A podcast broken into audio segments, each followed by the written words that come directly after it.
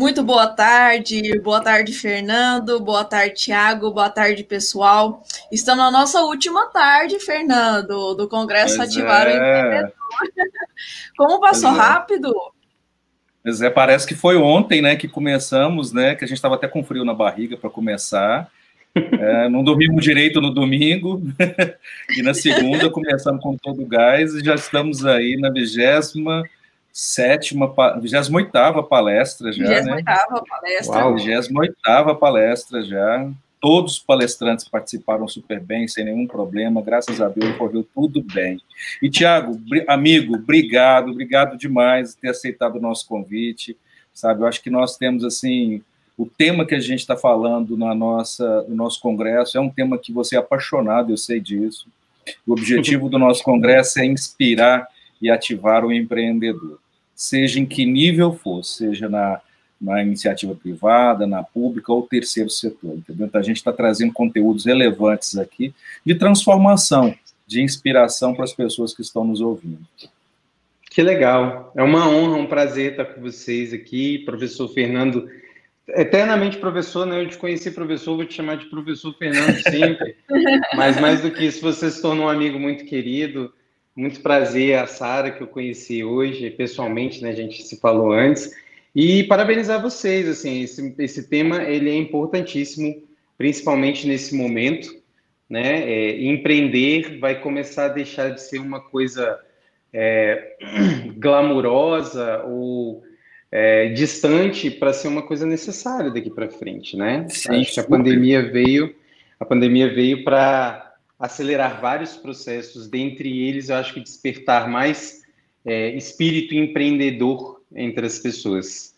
Né? E empreendedorismo nada mais é, para mim, tirando todos os conceitos que estão no livro, é tipo você jamais se acomodar, não se, não ficar em qualquer tipo de zona de conforto, porque ser empreendedor é mais do que é, acima de qualquer coisa é você ser inquieto e estar tá em transformação a todo tempo. não conheço nenhum empreendedor acomodado.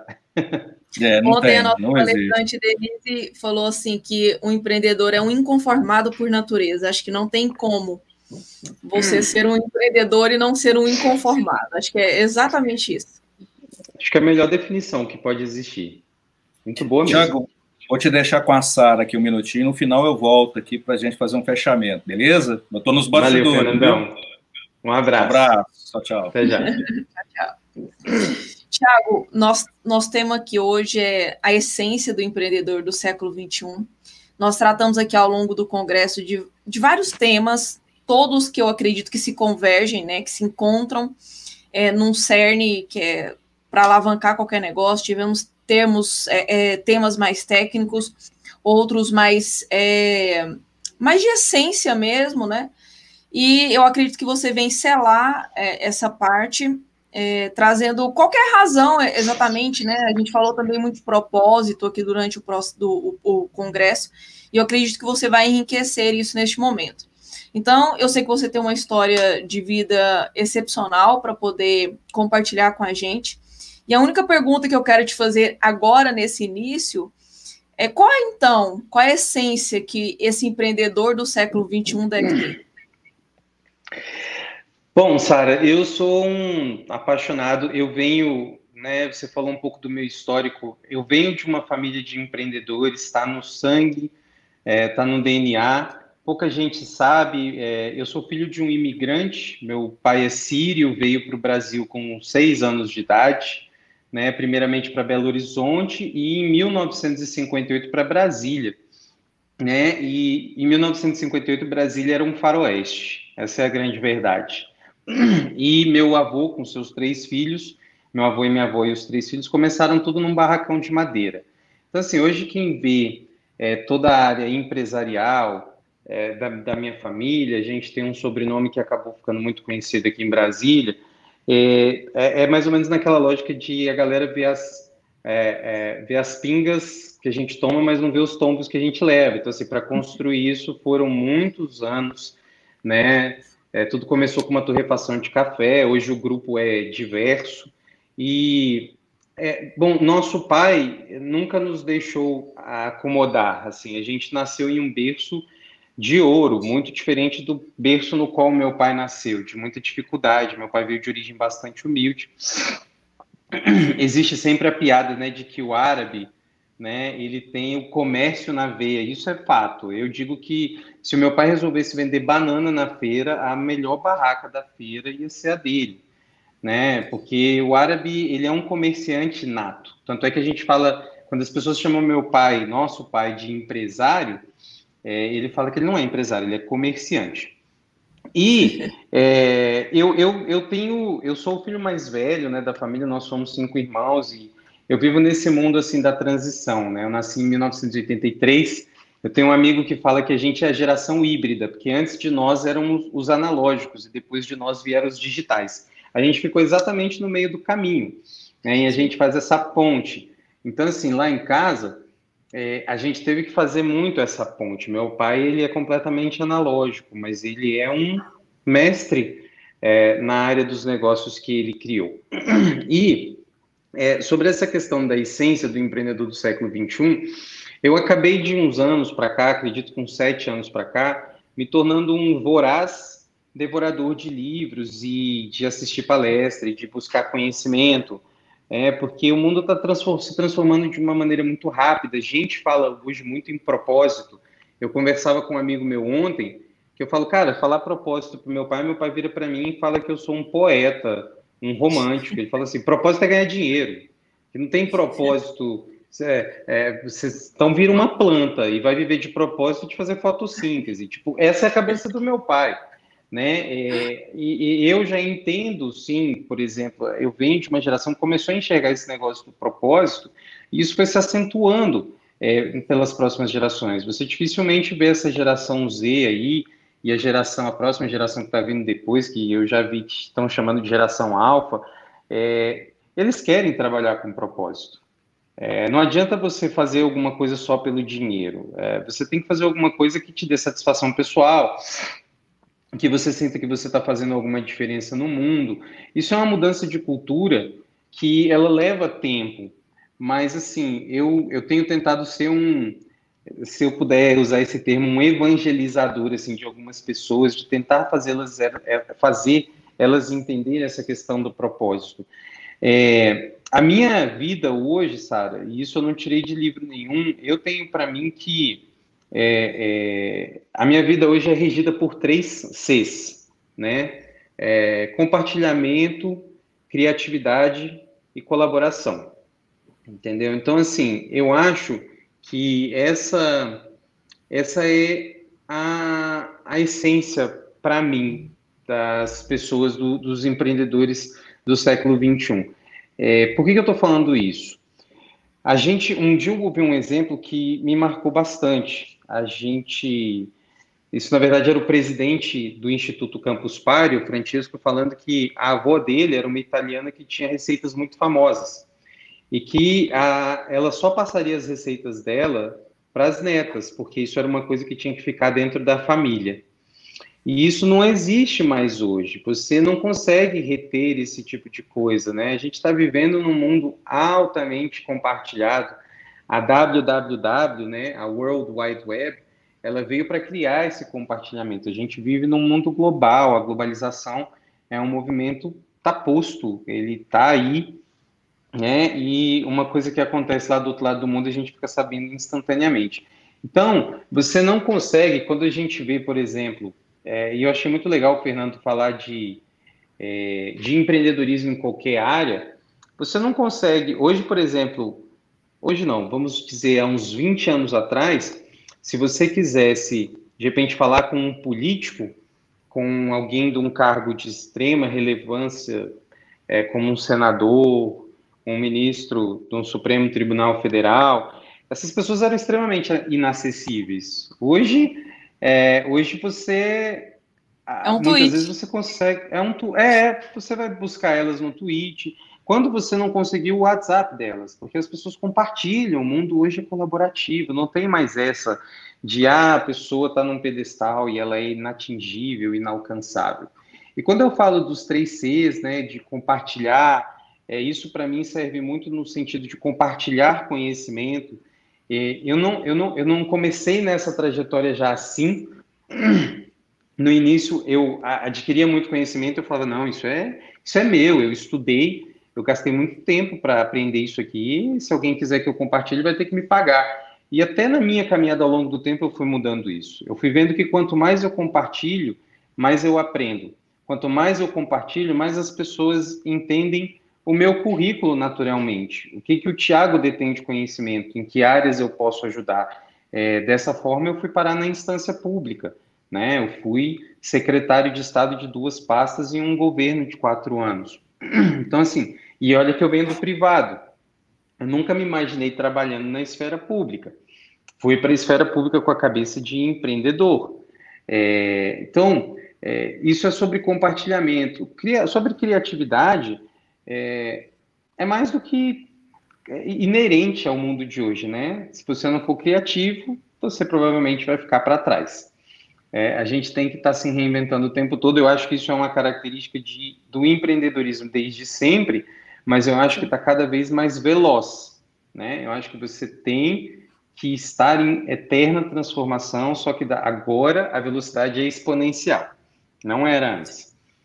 E sobre o colaborativismo, é sobre um mundo inclusivo, sabe? É, a gente tem que trazer as pessoas para perto, a gente tem a, a inclusão, é, essa história da colaboração, ela é muito importante. Eu, por exemplo, eu almocei hoje num lugar é, que é um espaço incrível aqui em Brasília, chamado, é um projeto chamado Infino, tá? É, fica localizado numa avenida que é a W3 Sul, que é uma avenida que está degradada pelo tempo, mas que já foi considerada Champs-Élysées de Brasília, né? Ela já saiu no jornal na década de 80 com esse apelido, né? Uma avenida extremamente importante, já foi o shopping a céu aberto da nossa cidade.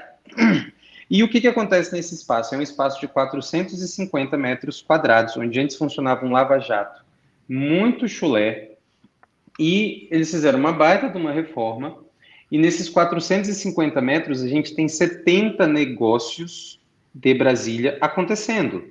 A gente tem 36 biombos é, de uma loja colaborativa, só com negócios de Brasília, onde a pessoa não tem espaço para pagar uma loja, mas ela tem espaço para pagar um, um, um, pedaço da estante de uma loja colaborativa para expor os produtos dela. A gente tem lá quatro operações de gastronomia, onde nenhuma compete com a outra, quatro operações de moda, é, é, é de moda é, e design, porque tem uma loja lá de móveis, de artigos para casa, então tem de roupa, mas tem de design. A gente tem quatro estúdios de tatuagem, a gente tem seis escritórios pequenos, onde tem desde um, tera um terapeuta até o Cicobi, que é uma cooperativa de crédito, tudo dividindo o mesmo espaço. Então, assim, é, e o mais legal de tudo é o modelo de negócio da, da história do Infino, porque lá ninguém está amarrado num, num contrato de locação de cinco anos, onde se o negócio da pessoa não vai bem, ela para sair ela já não está bem, ela para sair ainda tem que pagar uma altíssima multa rescisória. Então lá os contratos são de 90 dias, né? Existe um piso de aluguel que é para pagar toda todo o custo da estrutura. É, mas o grande manager da, do negócio, que é um cara muito bacana, os dois sócios, na verdade, eles são sócios de todos os negócios. Então, assim, ele está com os negócios no lucro e na dor. Então, é, isso é história assim do compartilhamento, da colaboração, da inclusão, tipo, vamos ganhar, vamos ganhar todo mundo junto. Eu achei muito legal quando eu ouvi do Miguel, ele falou assim, mas por que, que eu vou amarrar uma pessoa comigo num contrato de dois, três ou cinco anos se ela não está bem? Por que, que eu vou fazer essa pessoa ficar comigo? Por exemplo, na hora de escolher os quatro, as quatro operações de gastronomia, ele se preocupou que nenhuma fosse predatória em relação à outra, elas são complementares. Então, assim, é, eu acho que para os mais antigos, e eu vivo isso na pele, essa história da, do compartilhamento, da colaboração, é uma história às vezes um pouco romântica, né? um tanto quanto romântica. Mas quando a gente pega alguns ecossistemas que começaram a dar certo, e eu já estudei alguns deles fora do Brasil, é, isso não é uma balela, assim. As pessoas, quando o, o ecossistema é, cresce, tá em pleno crescimento, todo mundo vai junto, sobra um pedaço para todo mundo. É, acho que acabou um pouco aquela lógica da, da concorrência predatória. A concorrência sempre vai existir. As, as big techs coisa... concorrem entre si. Oi? Sabe uma coisa que eu vejo muita gente falando? Eu escuto isso ainda, porque é, eu não vou dizer que eu sou é, uma, uma que eu, eu, eu me adequei 100% ao, ao modelo de compartilhamento e colaboração ideal, mas eu, eu estou nesse caminhar. E às vezes, quando eu é, falo isso para uma pessoa, como você bem colocou, às vezes alguém um pouco mais analógico, tá, né? Não é dessa geração, mas a mente é. E aí, às vezes, a pessoa vira para mim e fala assim: ah, mas como é que eu vou ganhar dinheiro, é, por exemplo, dando tanto conteúdo de graça na internet? Como é que eu Sim. vou ganhar dinheiro colaborando com um, um, entre aspas, concorrente? Né? E eu falo assim, poxa, mas às vezes é melhor você ganhar 50% de ideia do que 100% de nada, ou de muito pouco. É, então, assim, eu gostaria até que você abordasse um pouco mais disso, porque eu vejo muita gente é, falando, tipo, é, essa visão um pouco mais egoísta, do tipo, não, eu quero tudo para mim, se eu colaborar demais, se eu falar demais, eu não vou, eu não vou ganhar dinheiro. Sim, puro e simples assim. É, eu acho que você já disse tudo, assim, Sara, você explicou muito bem. É melhor você ganhar é, 20% de algo do que 100% de nada. E isso é uma tendência, tá, que está acontecendo no mundo. É, ela está vindo rápido, quem não entender isso, vamos lá, vamos dar exemplos. É, quem eram os grandes detentores da intelectualidade musical no mundo? Não eram as gravadoras? Sim. O que, que aconteceu com elas? Então, assim, quando você pega um cara, e aí eu vou dar dicas aqui de alguns livros que eu acho muito fantásticos, assim, quando você pega aquele cara lá, que eu esqueci o nome dele, é, aquele coreano, quando lançou aquela música que eu achava não muito legal, que ele fazia ah, aquela dancinha é, ridícula, ah, aquilo lá, exatamente, Sim. aquilo lá foi um vídeo é, praticamente sem produção, né? Foi um vídeo com muito pouca produção e que depois tinham milhões de visualizações no dia seguinte, aonde? Nos streamings, nos canais Sim. de streaming. Então, assim, hoje, é, tem um autor que eu gosto muito chamado Jeremy Rifkin, eu vou mostrar o livro dele aqui. Ele fala muito sobre isso, sobre é, uma possível sociedade com custo marginal zero, né? Porque assim, os intermediários estão acabando, né? A gente vê aí o caso da Uber, a gente vê o caso do Airbnb, né? A gente está falando dos casos mais clássicos, mas nas minhas palestras eu falo ah, beleza. Você acha que o problema da rede, das, das redes hoteleiras é só o Airbnb? Então é porque você não conhece a comunidade Couchsurfing, né? Que em inglês quer dizer surf de sofá. Então, assim, é, e essas coisas estão acontecendo no mundo. A, a, a rede global, né, a internet, ela nos possibilitou é, o, como é que eu posso dizer, a, a, a lida de, direta com. A comunicação com, direta. A comunicação direta com quem vai te entregar o que você quer.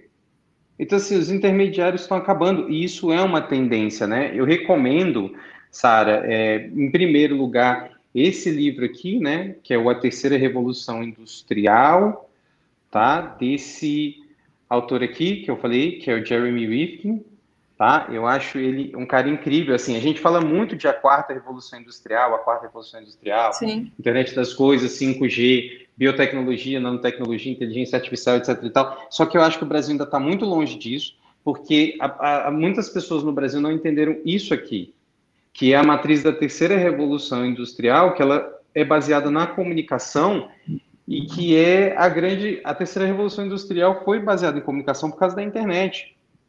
E aí, o outro livro dele que eu indico é esse aqui, ó, Sociedade com Custo Marginal Zero, onde ele mostra é, o, nome, o nome do cantor sul-coreano é Psy.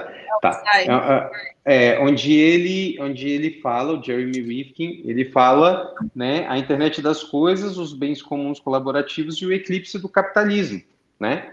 É, não acho que o capitalismo vai deixar de existir, eu só acho que ele vai mudar de roupa entendeu? Então, assim, é, e Eu, eu tenho sido, Sara, é, já que a gente está falando de empreendedorismo, eu sou um cara muito defensor da questão de, das inovações. Eu, eu sou um entusiasta das inovações.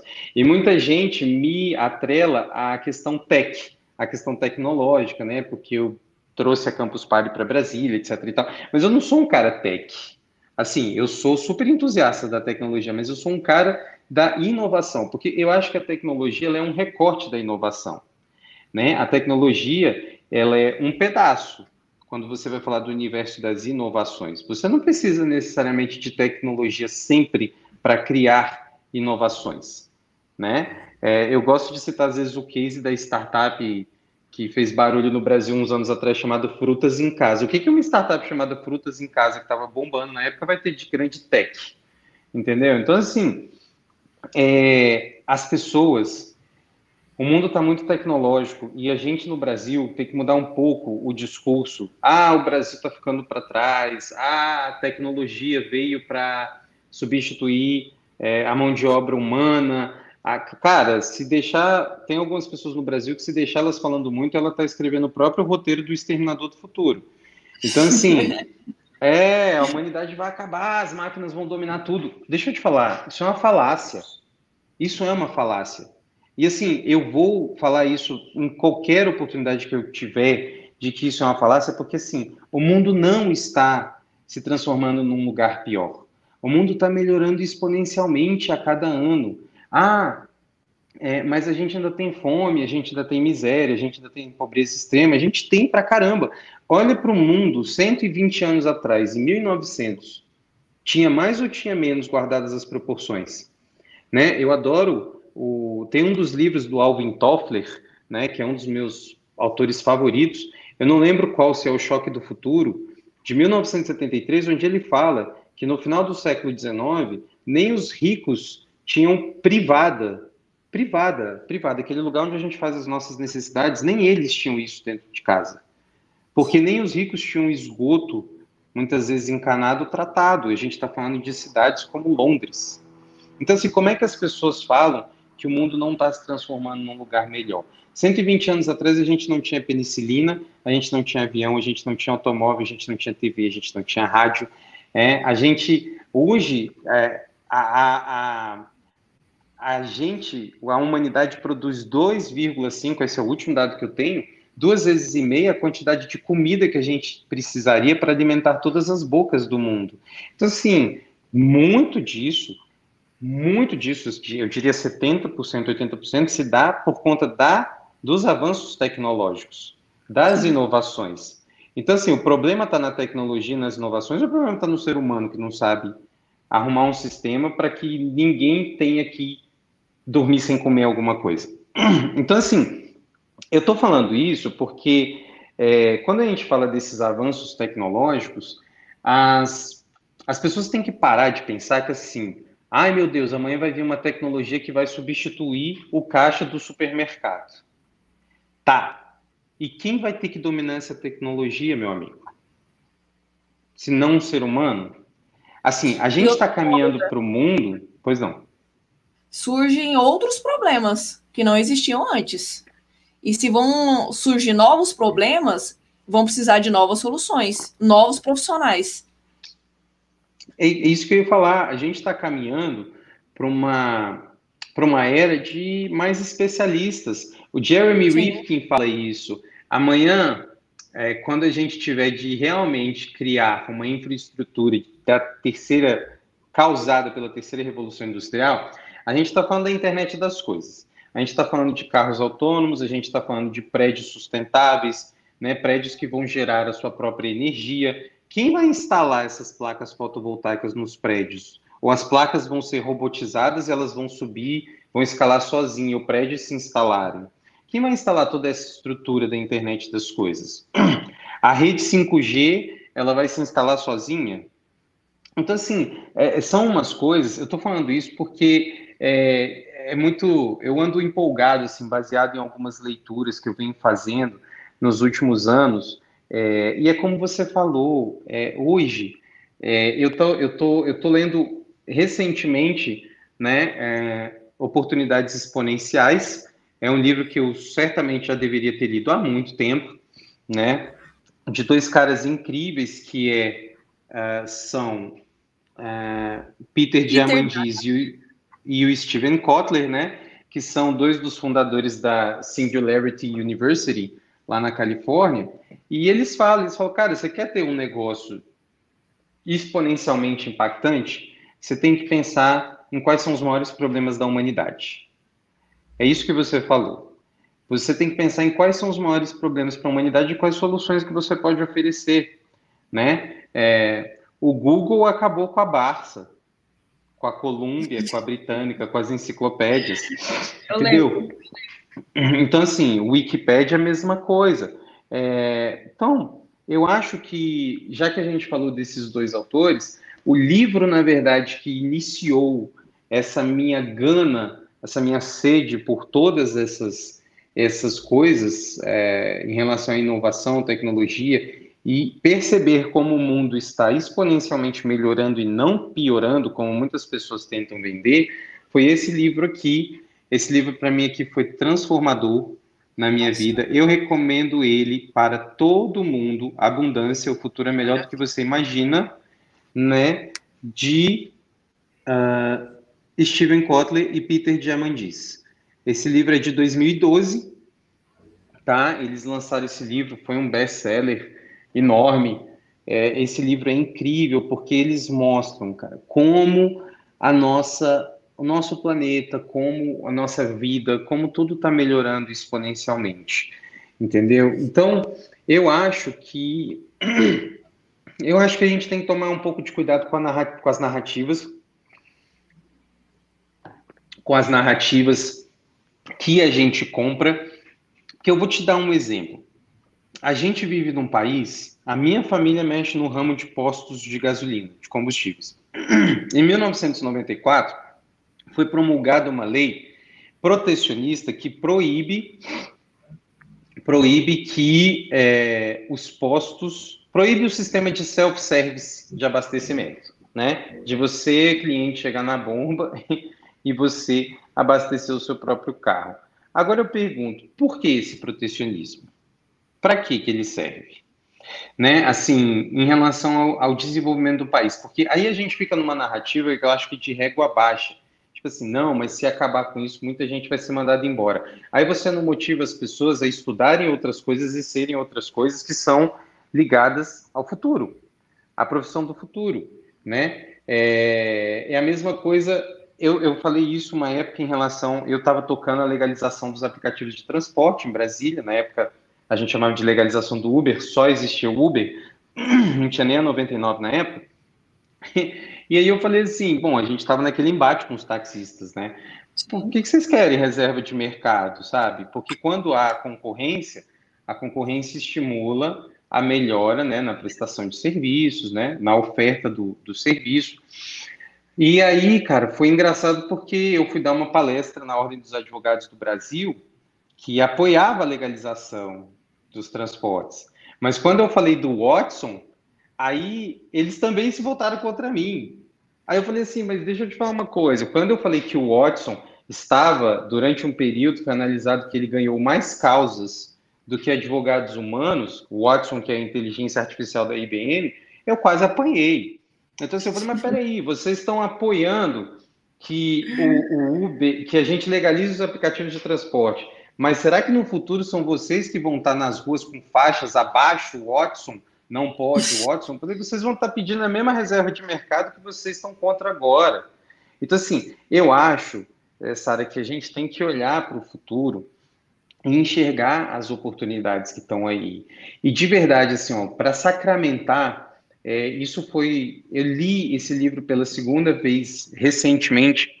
Eu tinha lido ele uns quatro anos atrás, eu quis ler ele de novo, porque quando eu falo de criatividade, compartilhamento e colaboração, é, eu estou falando basicamente de um senso e um espírito de comunidade.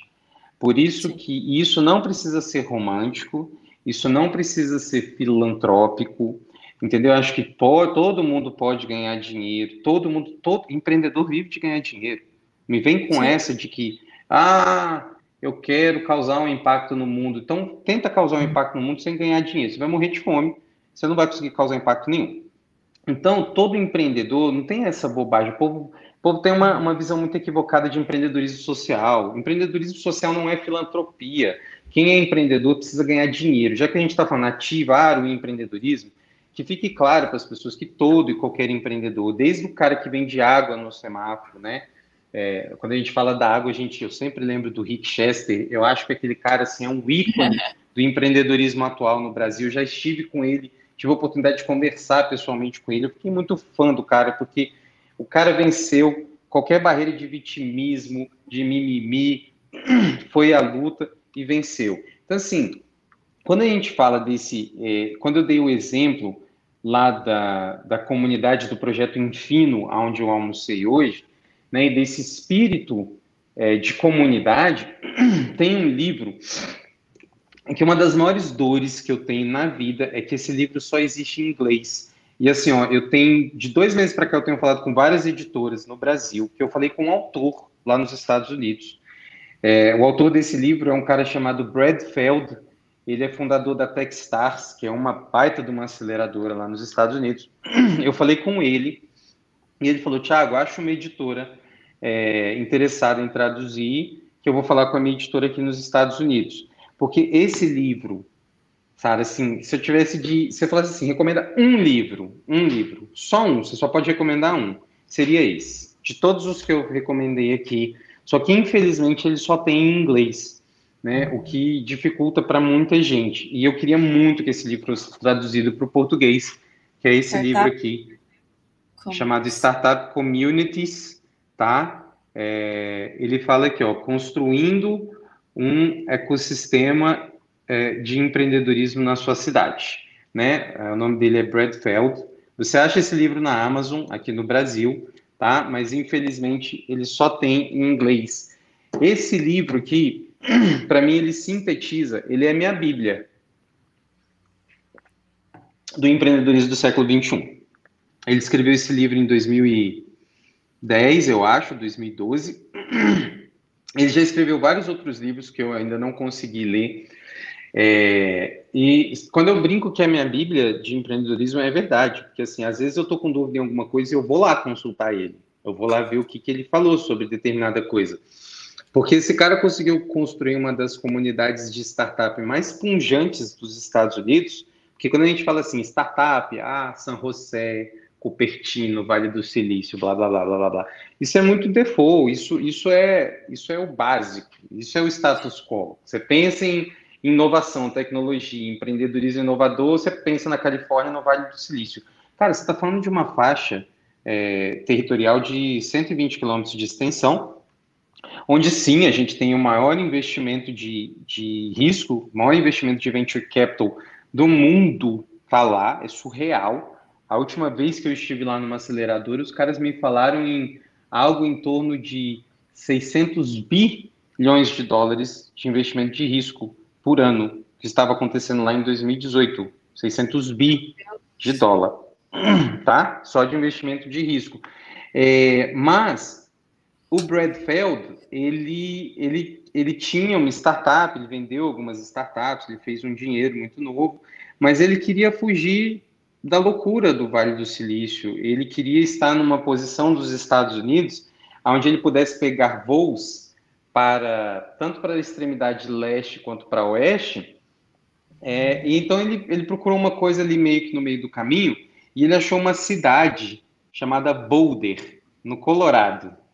E ele criou uma comunidade de empreendedorismo, de startups, de empreendedorismo de inovação muito forte nessa cidade. É um case até hoje a gente fala muito do Vale do Silício, mas o case de Boulder é incrível, incrível. Nos Estados Unidos eles são muito reconhecidos, né? E, e muito com esse sentimento de comunidade, né? Eu vejo o trabalho que você faz, o trabalho que o Fernando faz. Eu vi a minha amiga Eliane comentando aqui, a Eliane do Sebrae, o que, que o Sebrae faz. É, é, essas, esses eventos, esses movimentos que estão acontecendo, a gente precisa conectar as pessoas. A gente precisa, e sobretudo em Brasília, eu sei que talvez a gente esteja falando aqui para o Brasil todo, Sim. mas como eu sou de Brasília, é, eu, eu, eu, anseio muito por ver em Brasília um sentimento mais, é, mais forte, mais aquecido de comunidade. Porque, assim, a gente tem coisas incríveis. Eu gastei três meses do meu ano, deste ano, tentando mapear as economias do futuro de Brasília. Porque eu vivo numa cidade que. eu vou passar o material para vocês. O Paul Graham, da Y, eu sempre chamo de Y Accelerator, mas não é Y Accelerator. Ele tem uma aceleradora chamada Y alguma coisa nos Estados Unidos, eu esqueci. É, o Paul Graham, em 2008, ele falou o seguinte: ele escreveu um artigo muito incrível, eu passo para vocês, para vocês disponibilizarem para o pessoal. Você leva cinco minutos para ler. Ele fala sobre cidades e ambições. Aí, qual é a história? Qual é a ambição das cidades? Então, assim, qual a mensagem que a cidade passa para os seus e para os de fora? Então, ele dá o seguinte exemplo. Nova York passa a seguinte mensagem: corra atrás do seu primeiro bilhão, porque senão você não vai ser ninguém aqui. Essa é a verdade. Nova York é uma cidade onde ela aspira o financeiro, Wall Street nasceu lá, é lá, né? O grande centro é, de ações do mundo é lá. Então, assim, ele fala qual é a mensagem que Cambridge, logo do lado de Boston, passa, porque lá em Cambridge está o MIT e está Harvard. A mensagem é a seguinte: leia todos os livros da sua estante, senão você não vai ser ninguém aqui. Então, assim, é, qual a mensagem que Los Angeles passa? Você quer glamour, status, holofotes? Você quer ser uma estrela? É para cá que você tem que vir. Então, assim, eu tenho me preocupado muito sobre qual é a mensagem que Brasília passa. Porque quando a gente sai da minha cidade, as pessoas olham a placa, além das piadinhas muito horríveis que a gente escuta, né, que a gente já aprendeu a responder, que é tipo assim, ah, você vem da cidade dos ladrões, etc e tal, e a gente responde, os ladrões que vocês mandam para lá né? Porque tipo tem 513 deputados federais e a gente só tem oito desses. Assim, é uma brincadeira, tá? Porque a gente responde às vezes provocação com provocação, quem é apaixonado por Brasília. Mas a questão é a seguinte: a galera de fora de Brasília olha para Brasília assim, eu quero estabilidade, então tenho que ir para Brasília, porque ela tem bons concursos públicos que pagam bem. Essa realidade está mudando, ela está acabando, não existe mais a mesma oferta de concurso público. Então, assim, mas a gente não consegue se vender como uma cidade empreendedora ainda, criativa, que nós somos muito.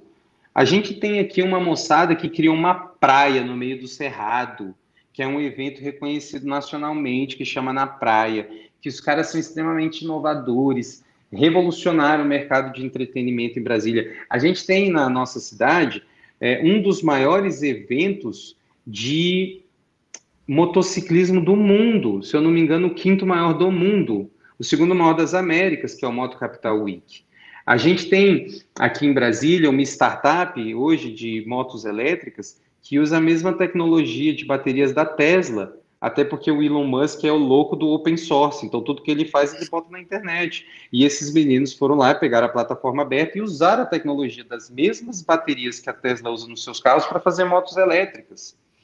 Então, assim, a gente tem aqui em Brasília uma startup que foi considerada o Spotify da caridade, que é uma startup chamada Ribbon. Ah, a startup das motocicletas é a Origem, né? A gente tem a Ribbon, que foi considerada pela revista Exame o Spotify da caridade social.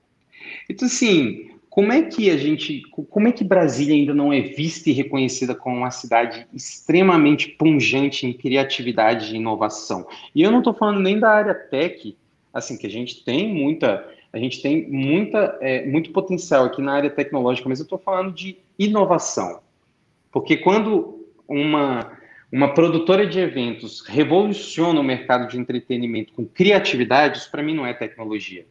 O que a galera da R2 Produções fez aqui com Na Praia, uma outra festa lá que. Ai, gente, meu Deus, me deu um branco. Eu fui uma vez a convite deles, eles fizeram uma festa eles faziam uma festa anual aqui, daqui a pouco alguém manda aí no comentário, que era uma festa lá na Torre Digital, que era uma festa que eu já fui em Las Vegas quatro vezes, eu nunca vi aquilo nem em Las Vegas. Nunca. Assim, em termos de criatividade, de inovação, de... Então, assim, cara, nossa cidade está bombando e está quicando em relação à inovação, empreendedorismo inovador.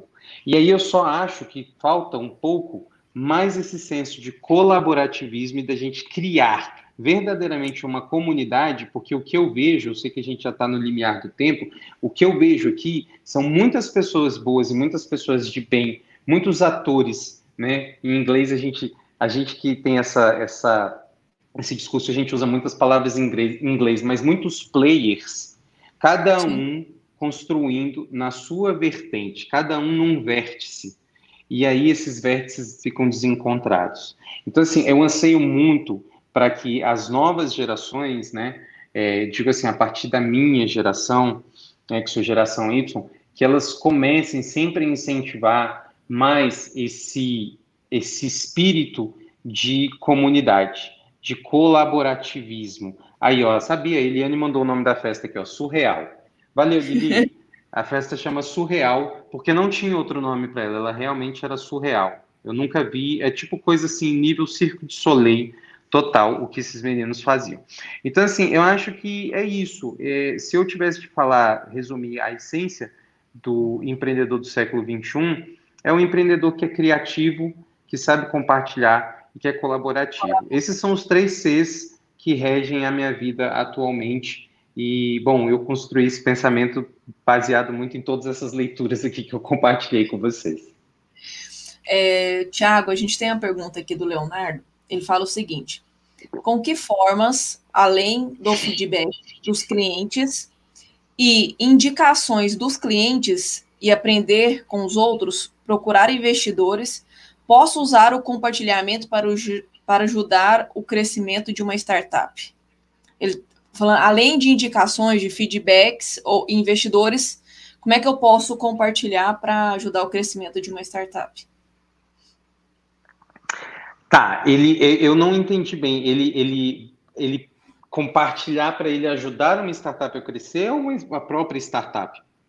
Eu não consegui entender muito bem a lógica da pergunta. É como se fosse outras, com outras pessoas compartilhando, usando, eu acredito que deve ser isso. Ele falou Bom, além olha só, e tal. Eu, eu, eu, a, a, eu posso responder da minha forma, mas eu acho que uma, uma boa resposta que está. É, ele tem essa resposta nesse livro aqui. Tá?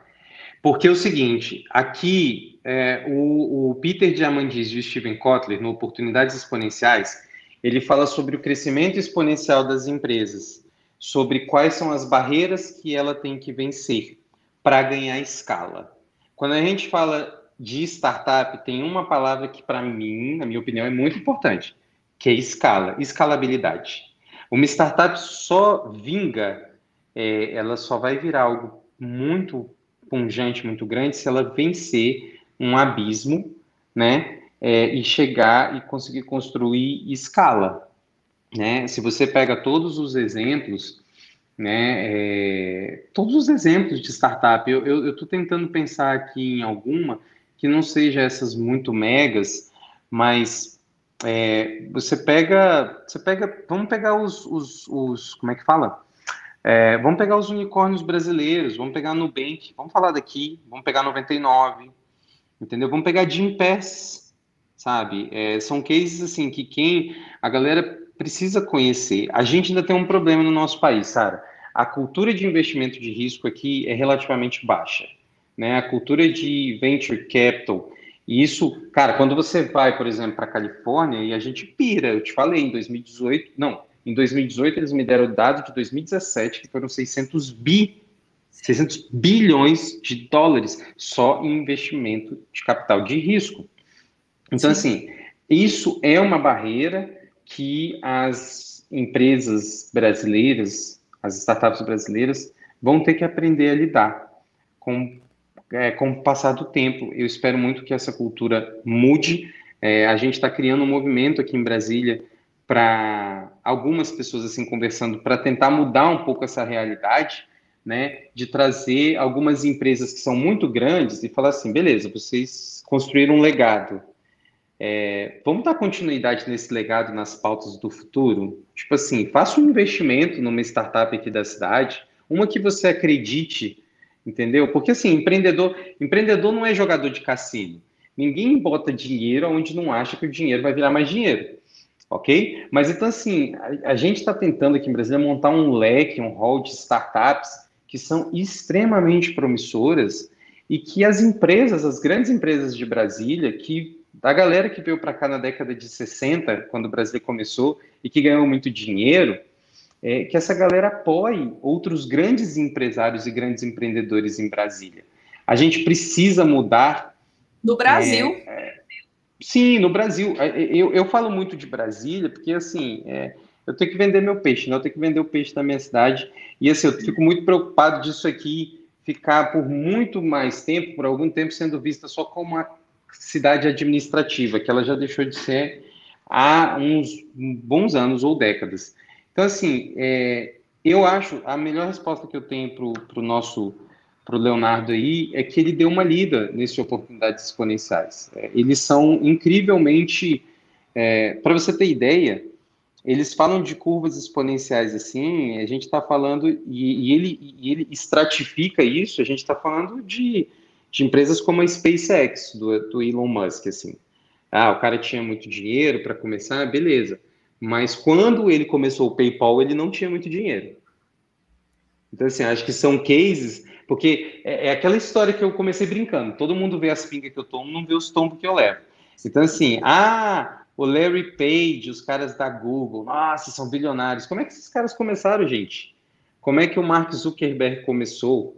Entendeu? É, ver, é só assistir o filme A Rede Social, eu prefiro o livro do que o filme, mas o cara levou muito não é, dentro de fazendo pitch dentro de elevador até conseguir os seus primeiros investimentos. Tem que dar a cara a tapa mesmo, tem que vestir é, a, a, a, armadura e a luta, não tem outro jeito não.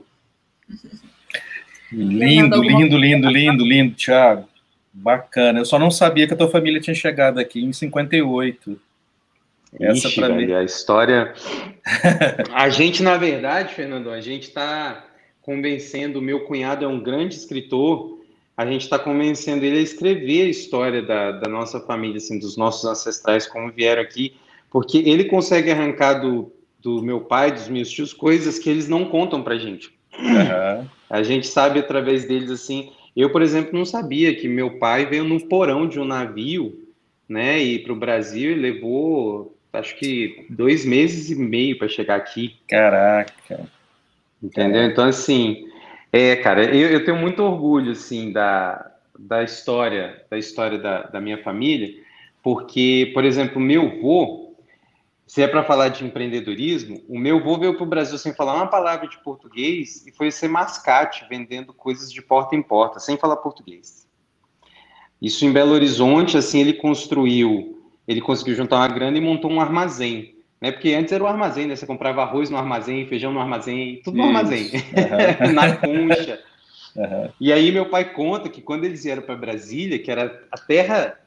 Pensa, né, Fernandão? Só não ganhou muito dinheiro aqui, quem veio para cá no começo, quem foi ou não foi inteligente, esperto, ou, não, ou foi preguiçoso. Porque assim, eu não conheço um pioneiro que trabalhou, né, que não ganhou muito dinheiro. A gente tem o caso de, do seu Antônio Matias, que é um dos proprietários da rede Gasol de combustíveis, que é a maior rede de postos de gasolina. Ele era vendedor de lubrificante para a Gasol, quando a Gasol começou lá no, no Núcleo Bandeirante, na Cidade Livre. É, começou com, acho que tinha dois postos, ele vendia óleo lubrificante para eles. E ele era tão bom vendedor que eles falaram assim: vem trabalhar com a gente, e o que você crescer, a gente vai te dando participação. Hoje ele é um dos quatro sócios da maior rede de combustíveis. Hoje não, já há muitos anos. Então, assim, quando meu pai conta que em, em 58, quando eles vieram para cá, o meu avô vendeu o ponto, né? Passou o ponto do comércio. Ele não tinha loja, ele alugava a loja. Mas tudo que o único ativo que ele tinha eram as sacarias de arroz, de feijão, as garrafas de pinga, e ele botou tudo isso num caminhão e veio para cá, porque era o único patrimônio que ele tinha. Aí ele não, montou o mesmo armazém com aquele estoque que ele tinha num barracão de madeira. Então, assim, é, cara, é engraçado. Eu, um dia, Fernando, eu ainda posso contar para vocês, mas a primeira vez que eu come... eu nunca quis trabalhar com meu pai, porque meu pai trabalhou muito e eu não pude curtir muito meu pai. Então eu fiquei com isso, né? Tipo, o trabalho tirou meu pai de mim. Então eu, eu não queria trabalhar com ele no início. E aí, quando eu tinha 16 anos, eu tive uma crise enorme de. É, uma crise de vida enorme, porque uma namorada me deu o pé na bunda e não me quis mais. E assim, isso era o maior problema da vida naquele momento. Eu fiquei noites sem dormir. E eu precisava ocupar minha cabeça. E aí, e aí eu fui pedir para trabalhar com meu pai. Meu pai tinha um posto de gasolina lá em Taguatinga. Eu peguei um ônibus, eu morava na Asa Sul, eu não tinha carro. Eu peguei um ônibus e cheguei lá muito cedo. Meu pai já estava lá, sete e meia da manhã, na pista, é, orientando os frentistas e tal. Eu cheguei lá, meu pai parecia que tinha visto um fantasma. Ele falou, ué, o que você está fazendo aqui? Eu falei, pai, eu quero trabalhar. Ele falou, que, que conversa o quê? Você nunca quis trabalhar comigo? Eu já te chamei várias vezes, você nunca quis trabalhar comigo? Eu falei, não, eu quero trabalhar. Ele falou, por quê? Falei, não, pai, tô com uns problemas aí, preciso ocupar a cabeça, mas não quero nem te contar o que, que é. Aí, meu pai virou e falou para um funcionário dele, que trabalhava com ele há 30 anos, é, mandou buscar um macacão de frentista para mim, um uniforme. e aí eu falei assim, pô, pai, não, pá, pô, me dá pelo menos uma mesa aí, uma salinha. E tal. Ele falou assim: você está chegando agora e você acha que você vai para o escritório? Então, se você quiser trabalhar comigo, você vai começar como frentista, porque se amanhã você quiser ser líder, comandar, você tem que fazer o que os seus liderados fazem, no mínimo, igual ou melhor a eles, se você quiser ter o respeito deles. Então, se você quiser, a oferta que eu tenho para você é um emprego de frentista. Mas se for muito vergonhoso para você, então acho que você pode pedir emprego em qualquer outro lugar. E aí eu comecei a trabalhar com muita vergonha de frentista. Eu hoje tenho vergonha de dizer que, que tinha é, vergonha. Que tinha vergonha, porque assim, meu pai me deu ali a maior lição da minha vida, de que qualquer trabalho ele é nobre, qualquer trabalho. Claro. E aí claro. foi engraçado porque eu comecei a trabalhar de frentista, eu tinha 16 anos, e o posto isso foi em 99, mais ou menos, 2000. O posto ele existia lá desde 72, então tinha uma clientela muito cativa. E aí, e aí a, alguns clientes viravam e falavam assim: quem é aquele menino ali trabalhando? Aquele menino não tem nem idade de ser registrado. E aí os frentistas falavam assim: não, é o filho do, do Abdala, é o filho do, do patrão. Ah, que bonitinho! E aí eu fui me soltando e eles achavam bonitinho o filho do dono estar tá ali trabalhando. E aí eles me davam tipo 20 reais e falavam assim: põe 15 e fica com 5. E aí eu comecei a ganhar mais dinheiro de gorjeta do que do que o meu pai me pagava, porque o meu pai me pagava só meio salário mínimo na época, que era 300 reais, né? 300 e poucos reais. E aí, quando, depois de oito meses, o meu pai falou assim: agora você já aprendeu. É, teve um, um, mês lá que eu fui o recordista de vendas, por exemplo, de produtos, né? De lubrificante, dessas coisas. Meu pai falou assim: não, agora eu já vi que você tá bom, agora você vai, agora você vai ganhar a sua mesa e, e uh, não uma sala, mas eu vou te dar uma mesa, você vai, você vai aprender, você vai passar por todas as, as áreas da empresa, né, contabilidade, etc e tal. Aí eu falei que eu não queria ir, porque aí eu ia passar a ganhar só os 300 e poucos reais, eu queria ficar na pista ganhando a gorjeta. Entendeu? Então, assim, Lá em casa, bicho, a nossa escola foi muito essa, sabe? De, de, de inquietude, né? Como a Sara falou e que alguém disse, o empreendedor, ele é um inquieto por natureza, não tem jeito. Tem jeito. Tiago, gratidão, gratidão. Olha, foi show de bola esse bate-papo. Assim, não tem palavras para expressar é, a gratidão que eu tenho por esse bate-papo que você teve aqui com a gente, viu? Eu acredito que é muito melhor um papo tranquilo, do jeito que você gosta, do jeito que você quer tratar, do que a gente muitas vezes pensar em elaborar alguma coisa muito preparada. Não, foi super top, viu? Top, top. Que top, legal, top. gente. Eu, eu queria encerrar parabenizando vocês demais pela iniciativa. Eu acho que é um momento muito importante. É, eu, eu acho que a gente tem, nós que entendemos de alguma forma, do assunto empreendedorismo, a gente tem que desmistificar um pouco essa história do empreendedorismo no Brasil. É, e se eu puder deixar uma última mensagem para quem estiver nos assistindo, é, eu não lembro de quem é essa frase, eu acho que é do Denzel Washington, tá? que é aquele ator incrível, eu acho aquele ator incrível americano, ele fala assim: falhe, mas falhe grande. Você pode falhar. Ninguém falou, a gente tem que acabar com esse negócio aqui no Brasil de que você tentar e falhar, você é um derrotado. Porque em outras Sim. culturas, como a americana, de, queiram falar o que quiserem. Ah, você fala muito dos Estados Unidos. Ué, eu vou falar de quem? Eu vou falar de quem é referência. Eu não vou, eu não vou nivelar a, régua, a minha régua por, por, por baixo. Inclusive, as melhores mentorias que eu tive foram de três professores americanos. Então, assim, e tive ótimas aqui no Brasil também, mas os caras lá estão à, à nossa frente, a gente tem que ser, ser verdadeiro.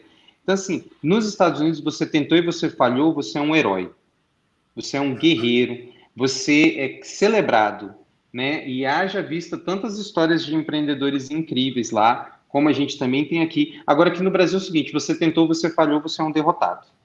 Então, assim, eu acho incrível, eu acho incrível porque o Denzel Washington fala em inglês: fail, but fail big. Falhe, mas falhe grande. Mas tente. Você pode falhar. Falhou, caiu, tira a poeira do joelho, levanta, tenta de novo. Porque, assim, se, se você não. E eu acho que a gente tem que desmistificar muitas coisas do empreendedorismo. A gente hoje tem muito empreendedor de palco, né? É, eu, eu já perdi um pouco do meu sarcasmo, mas eu antes o cara dando uma, dava uma mega palestra de empreendedorismo e eu ia depois perguntar no que, que ele empreendeu. Ah, ele empreendeu, ah, não tinha nenhum case, né, para falar. Aí, aí é muito complicado. Então, é, eu queria parabenizar vocês porque assim isso é muito importante para esse momento, tá? As pessoas têm que entender que vender água no semáforo é empreender. Tá aí o case do Rick Chester para mostrar. Fazer salgado em casa e vender é empreender. Fazer brigadeiro em casa e vender é empreender.